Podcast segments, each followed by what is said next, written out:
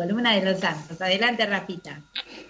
Muchas gracias, Fabi. Así es. Tenemos que seguir y mirar a los santos. Y como recién decía Eugenia, ¿no?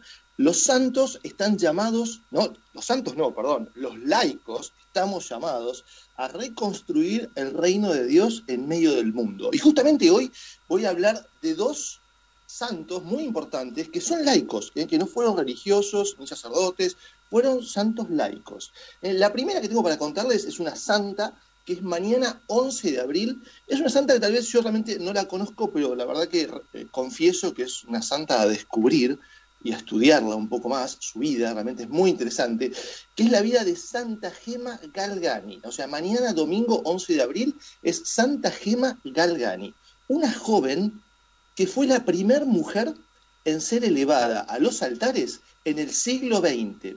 Ella tuvo una vida llena de desgracias familiares y con una salud deplorable, podemos decir, ¿no? Eh, pero Santa Gema se aferró a la fe de tal modo que dio su vida por Cristo, a pesar de su débil salud y siendo este el principal obstáculo para entrar en una orden religiosa. Ella tenía también el deseo de entrar en una orden religiosa. Ella no dejó de vivir una vida de piedad y de renuncia a todo lo mundano. Gema Galgani nació en 1878 en la ciudad italiana de Camigliano en el seno de una familia modesta. Su padre era farmacéutico y su madre era ama de casa y estaba dedicada a su familia. Gema, podemos decir que tuvo una infancia normal, acudía a la escuela y jugaba con otros niños de su misma edad. Pero la felicidad en su vida desapareció cuando murió su madre en 1886, cuando Gema tenía solo siete años. A continuación, en 1894, perdió a su hermano y en 1897 a su padre, por lo tanto, con solo 18 años estaba huérfana y en la ruina económica. De las desgracias familiares pasó a tener muchas enfermedades que la dejaron muy debilitada. Mientras los médicos intentaban curar sus dolencias, Gema se encomendaba a varios santos a los que rezó con profunda devoción y quienes, según ella, consiguieron sanarla de manera milagrosa. Aún así, se le negó la vida religiosa a causa de su mala salud. Gema Galgani siempre desde pequeña había sido una mujer piadosa. ¿eh? Todas las pruebas que sufrió en su vida la llevaron a profundizar mucho más en su vida espiritual. Fue entonces, escuchen esto, cuando empezó a tener experiencias místicas. Se piensa en una chica de 20, 22 años ¿eh? que empezó a tener experiencias místicas. Aseguraba hablar con su ángel de la guardia apariciones de Jesús y de la Virgen, pero su misticismo llegó a un punto culminante cuando el 8 de junio de 1899 empezó a experimentar en su cuerpo los estigmas de la pasión de Cristo. Así lo cuenta ella misma. Dice, estábamos en la tarde del 8 de junio de 1899 cuando de repente siento un dolor interno por mis pecados. Jesús se me apareció. Tenía todas las heridas abiertas, pero de aquellas heridas ya no salía sangre, salían como unas llamas de fuego que tocaron mis manos, mis pies y mi corazón. Ella decía, me sentía morir. Esas heridas profundas en las manos, los pies y el costado se reabrían todos los jueves a las 8 de la tarde y los viernes a las 3 de la tarde.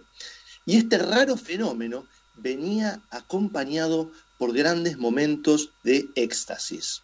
Esta situación conmocionó a los habitantes de su ciudad, los habitantes de la ciudad de Luca, y quienes ni los médicos encontraron una razón aparente y ni sus conocidos pudieron descubrir si aquellas heridas se las provocaba ella misma o eran frutos de su fe. Incluso su propio confesor llegó a dudar de la sinceridad de la joven. Gema escondía humildemente sus heridas con guantes porque algunos la acusaban de farsante. ¿Eh? Gema Galgani tenía 25 años cuando volvió a enfermar gravemente y falleció el 11 de abril de 1903. Cuatro años después se inicia el proceso de beatificación, donde se estudia las virtudes heroicas de los, de los eh, proclamados, de los candidatos a ser santos, y este proceso culminó en mayo de 1933 de las manos del Papa Pío XI. Y fue después el Papa Pío XII quien la canoniza en 1940, convirtiéndose en la primer santa del siglo XX. Santa Gema es una de las mujeres más veneradas hoy de la Iglesia Católica. Hasta su tumba se acercan cada año miles de peregrinos, mientras que, podemos decir, los farmacéuticos y los estudiantes, que dicen que es la patrona de los exámenes, piden por, eh, por sus necesidades, le piden su intercesión. Les relato algunas frases que manifiestan su amor por la Eucaristía. Escuchen esta. Entiendo, Señor, que no me has dado riquezas terrenas y perecederas, pero me has dado la verdadera riqueza que es el manjar eucarístico. ¿Qué merezco yo sino consagrarle todas mis ternuras a la sagrada hostia?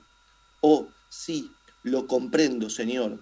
Para obligarme a merecer el cielo, me lo das ya adelantado en la tierra. ¿eh? Así decía sobre la Eucaristía. Después otra frase, estaría tranquila, decía ella, pero la comunión me mete un poco de miedo, como dicen los jóvenes, ¿no? Me mete un poco de miedo.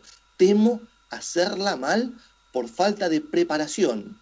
Y decía, a pesar de que empleo en prepararme la mayor parte de la noche. ¿eh? Así se preparaba justamente para participar de la Santa Misa y recibir la Eucaristía. Y después decía la última frase que les leo, la comunión se trata de juntar dos, dos extremos. Dios, que lo es todo, y la criatura que es nada. Dios, que es la luz, y la criatura que es tinieblas. Dios, que es la santidad, y la criatura que es el pecado.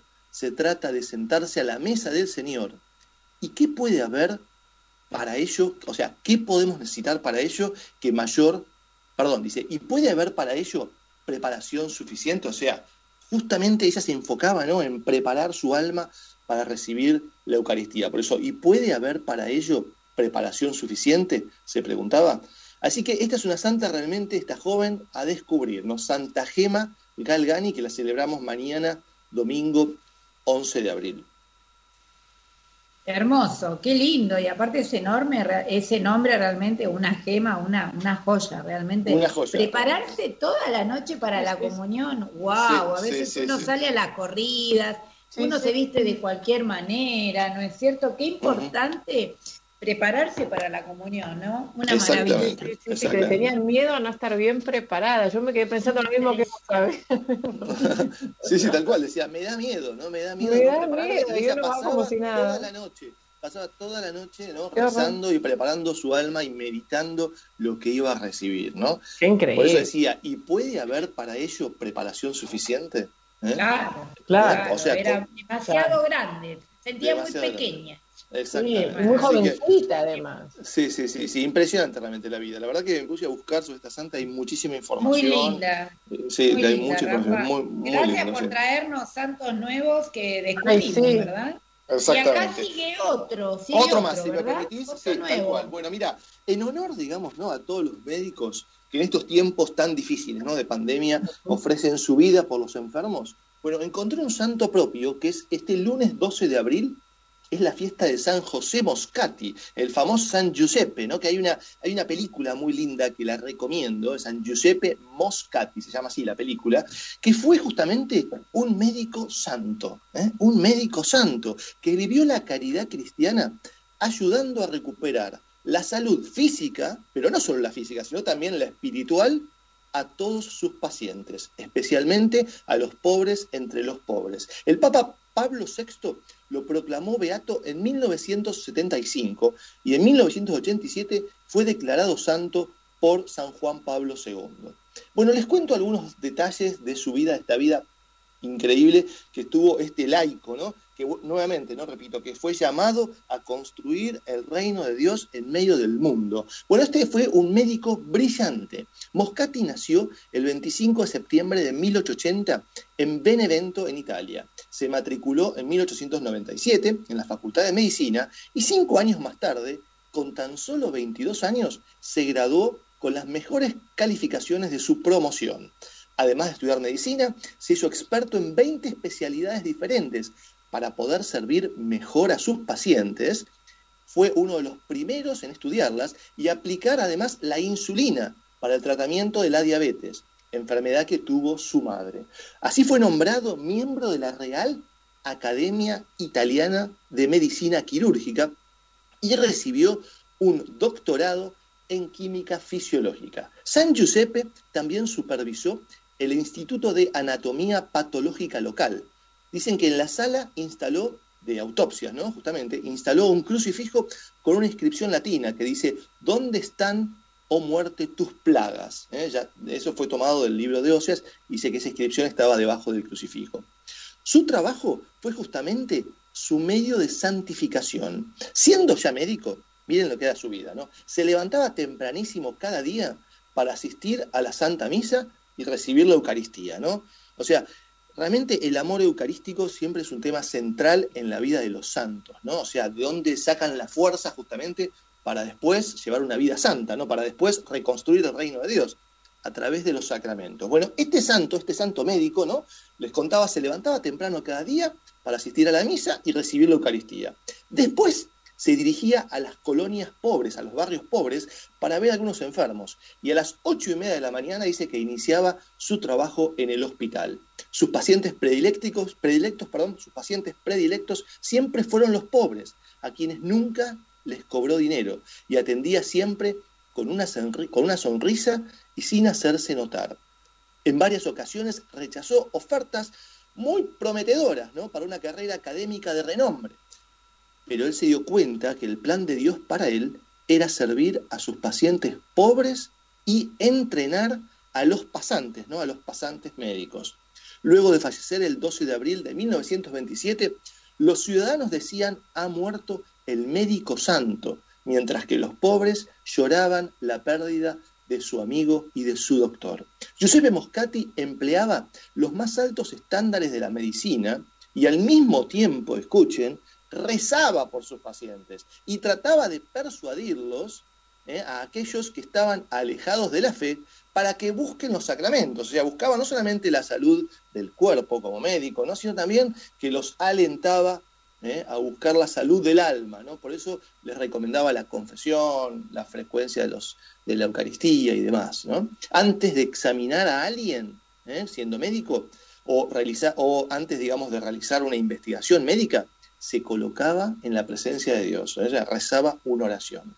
Cuenta su historia que alrededor de los 30 años, Giuseppe Moscati hizo un voto privado de celibato y durante un tiempo pensó que tenía la vocación para la vida religiosa. Justamente dicen que quería ser jesuita, pero los mismos jesuitas a los que consultó discernieron que Dios quería que permaneciera en el mundo como médico. Tengo también algunas frases de este santo médico que decía, ama la verdad, muéstrate tal cual eres, sin fingimientos, sin miedos, sin miramientos. Y si la verdad te cuesta persecución, acéptala. Y si te cuesta tormentos, sopórtalos. Si por la verdad tuvieras que sacrificarte a ti mismo y a tu vida, sé fuerte en el sacrificio. ¿eh? Tremenda frase. Después decía, ejercitémonos cotidianamente en la caridad, ya que Dios es amor quien está en el amor está en Dios y Dios está con él. No olvidemos de hacer cada día y en cada momento ofrecimientos de nuestras acciones a Dios cumpliendo todo por amor. Otra frase que tengo, ¿no? Realmente tiene unas frases lindísimas. ¿Por qué rechazar el sufrimiento? Dice él, decía él, ¿no? El Señor sufrió sin medidas por mí. Me duele el pensamiento de que tantos hombres desprecian el amor divino. ¿Eh? le dolía el pensamiento de que tantos hombres despreciaban el amor divino.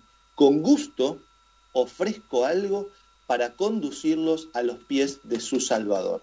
Y la última que tengo, como yo les contaba, él eh, también se había dedicado a enseñar a sus pasantes. Vieron que en los hospitales es muy común, ¿no? Que hay un médico que es muy importante y hay alrededor un grupo de pasantes, ¿no? De estudiantes. Y él les decía a los alumnos, tendrán que estudiar un libro no impreso. Sus tapas, las tapas de este libro, son las camas del hospital y su contenido, los cuerpos doloridos de nuestros pacientes. Tenemos que acompañar en nuestros estudios compasión, tener compasión por los médicos y una gran sonrisa. O sea, tienen que acompañar, le decía, ¿no? A los estudios, la pasión que tenemos que tener y la compasión por los enfermos y una gran sonrisa. ¿Eh? Así, así les enseñaba a sus alumnos la medicina. Así que recordar a este médico realmente tiene una vida excelente y muchísima más información que, en poco tiempo no puedo tal vez eh, resumir, digamos, ¿no? Y la, recomiendo esta película muy linda de la vida de San Giuseppe Moscati, el médico Hermoso, santo. realmente qué lindo. San Giuseppe Moscati es médico santo, maravilloso y pavada de nombre, ¿verdad? José, nada más y nada menos. Qué lindo. Bueno, qué, lo que decía Rafita, ¿no? A veces uno no puede decir todo en este ratito, pero bueno, un poco también dar el pie para que la gente se interese y pueda recurrir a, investigar un poquitito más y bueno, quizás... Y conocer, ¿no? tal cual, Exactamente, así es. Bueno, muy bien. Entonces, de esta manera eh, se va esta entrega de Santos de la Semana de nuestro querido Rafa Martínez y los, ya mismo los invitamos a